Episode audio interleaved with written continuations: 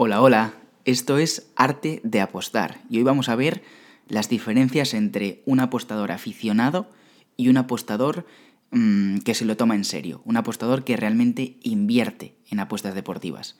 Así que no perdamos más tiempo. ¡Comenzamos!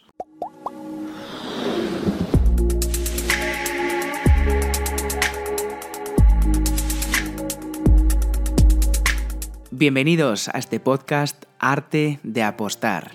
Para todos los nuevos que no me conozcan, yo soy Adri García, llevo más de una década correteando por el mundo de las apuestas deportivas y me podéis encontrar como tipster de tenis en la aplicación de Tipster Chat. La tenéis disponible tanto para iOS como para Android. Y eso sí, completamente gratis. En este podcast, a lo largo de los diferentes episodios, voy a tener la oportunidad de contarte cositas variadas sobre apuestas deportivas, desde lo más básico a conceptos y prácticas mucho más avanzadas. Será un rincón, digamos, para tratar todos esos requisitos que son fundamentales para comenzar con buen pie en inversiones deportivas. Así que si te interesa el mundo de las apuestas deportivas, aquí vamos a tener charlas muy muy interesantes. Hay mucho que contar, así que vamos allá. Las apuestas deportivas crecen sin parar. Cada vez hay más personas que están, que están apostando. Y estadísticamente, el 95% de las personas que apuestan o que han apostado alguna vez han perdido. De cada 100 personas que realizan apuestas deportivas, 95 pierde dinero. Pero ¿sabes por qué ocurre eso? Más allá de haber apostadores profesionales o apostadores aficionados, creo que existe una diferenciación muy clara entre la gente que apuesta para ganar dinero o la gente que gasta dinero, como cualquier otro hobby o cualquier entretenimiento. El tema es saber en qué lado estás tú. No hay un lado bueno o un lado malo. Bueno, claramente sí que lo hay, pero a lo que me refiero es que si tú lo tienes claro, en qué lado estás, si tú sabes lo que estás haciendo, no hay ningún tipo de problema. Es decir, ¿estás en el grupo que quiere pasar el rato o estás en el grupo que quiere sacar un beneficio? Es decir, que está invirtiendo. El problema llega cuando no tienes ni idea de en qué lado estás, cuando piensas que estás apostando para ganar dinero, para conseguir un retorno de tu inversión, pero en realidad lo que estás haciendo es tirar literalmente mes a mes tu dinero. Lógicamente, todos los que tiran su dinero en las apuestas también creen que pueden llegar a ganar dinero, pero los datos nos indican que no, que es imposible, que lo que hacen es gastar mes a mes, gastan dinero en apuestas, pero tienen la falsa creencia de que pueden llegar a ganar.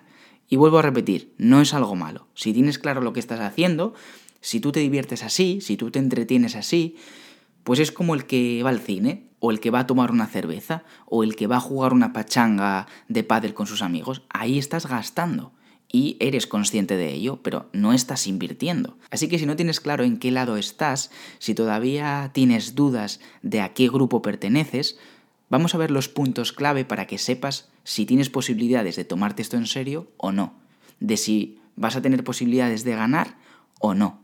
Vamos a ver las diferencias de los apostadores que se lo toman en serio y los apostadores que se lo toman a coña. Diferencias entre apostador aficionado y apostador serio o profesional, como lo quieras llamar. Que claramente son los que están mucho más cerca de ganar en las apuestas deportivas. Son solo cinco puntos clave los que vamos a ver, pero son muy importantes, así que presta atención. El primer punto clave es el número de apuestas. El primer grupo, el que invierte, saca conclusiones con un número de apuestas eh, muy elevado, para todo, para resultados personales o para analizar un tipster, por ejemplo, no se guía por pocas apuestas, es decir, la aleatoriedad y la varianza le afecta mucho menos. Sin embargo, el segundo grupo, eh, el que gasta, sí que le afecta, porque el número de apuestas no le importa tanto, se va mucho más al, al cortoplacismo y quiere, y quiere el dinero ya. Así que el número de apuestas es muy importante. El segundo punto clave es el seguimiento de las apuestas realizadas. El apostador que invierte sigue a rajatabla ese seguimiento, es decir, el llevar un control de todas tus apuestas es tremendamente importante para saber eh, en qué estás fallando, qué es lo que puedes mejorar, cuánto has ganado, cuánto has perdido. Es muy importante llevar un seguimiento de tus resultados y estadísticas. Hay un error muy extendido por ahí y es pensar que esto solo se le atribuye a un tipster, a un pronosticador deportivo, pero no, no solo ellos tienen que auditar sus estadísticas. Cualquier apostador que se tome mínimamente esto en serio debería llevar un control de a qué está apostando. Cada apuesta, cada transacción, cada fecha, cada mercado. Y es que el apostador que gasta no tiene ni idea de cuánto ha ganado, cuánto ha perdido, simplemente se guía por, por impresiones y así le va, claro.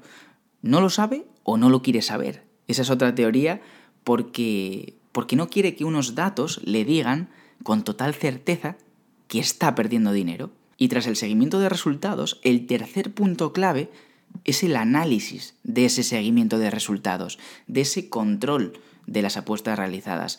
El apostador que está condenado a perder tan solo se centra en el beneficio y no ve más allá. Quizás mire también eh, el yield por encima, pero son datos que por separado no nos dicen absolutamente nada. El apostador que invierte, aparte de tener en cuenta eh, los resultados tras un montón de apuestas, no le sirve simplemente el yield, porque sabe que, que, ese dato no dice nada si no va acompañado de todos los demás datos, como por ejemplo la cuota media, o como por ejemplo el stake medio, o las unidades de beneficio, eh, por supuesto el yield, eh, el drawdown, es decir, eh, la pérdida máxima que ha soportado de forma continua, pero siempre tras un número muy elevado de apuestas. Hacerlo cuando no hay una muestra suficiente no dice nada de nada, y eso el apostador que invierte lo debería saber. Así que muy atentos a ese análisis de ese seguimiento. El cuarto punto clave es todo lo relacionado con las cuotas con el valor, con las probabilidades. Bien, al apostador que gasta le da exactamente igual todo esto, le da igual eh, la cuota. En su mayoría no saben lo que realmente significan las cuotas, simplemente lo que intenta es acertar el ganador y fin. Le da igual a la cuota que esté o que unas casas de apuestas ofrezcan cuotas mucho más altas, les da igual los movimientos de las cuotas, si tienen una apuesta en mente, la hacen sea cual sea el movimiento que, hayan hecho las cuotas. Les da exactamente igual las probabilidades que pueda haber. No se guían por eso, es, es algo indiferente para ellos. Pero un apostador que invierte, que intenta ganar a la larga, estima las probabilidades en cada apuesta que realiza, compara las cuotas entre bookies para saber cuál es la más alta y por supuesto tiene en cuenta los movimientos que ha habido en el mercado que va a apostar, tanto si es una apuesta propia como si es una recomendación de un tipster. Sigue a rajatabla la cuota mínima para entrar en esa apuesta. Quizás es cierto que en, una simple apuesta no tenga todo el sentido del mundo esto, pero yo os aseguro que a la larga el hacer apuestas por encima de la cuota recomendada o por debajo es la diferencia entre ganar dinero o perder dinero. Es tan simple como eso y es muy sencillo de entender. Además, si tú estás siguiendo a un tipster, pero siempre hace sus apuestas con la cuota caída, cuando la cuota ya ha bajado, el resultado puede ser que ese tipster tenga unas estadísticas bestiales y tú estés perdiendo dinero. En una apuesta, en dos, en tres, no lo vas a notar, pero a la larga es la diferencia entre ganar y perder dinero. Y el quinto punto clave es el objetivo de todo esto. El que invierte, el apostador que se, que se lo va a tomar para ganar dinero, va a tomárselo a largo plazo va a tener un objetivo a largo plazo. Te lo habrán repetido o lo habrás escuchado decenas de veces, incluso cientos. Pero es que el que invierte no va a correr riesgos innecesarios. El objetivo lo tiene muy claro. Y no es otro que ganar dinero eh, a largo plazo, controlando el riesgo, siempre controlando el riesgo. Mientras que el que gasta, lo que intenta es ganar dinero en muy poco tiempo. Por lo general suele intentarlo con, con pelotazos, una y otra vez además de que lo hace con una inversión mínima. Luego el riesgo, en este caso, es mucho más elevado. Así que son solo cinco, cinco puntos clave que son indispensables.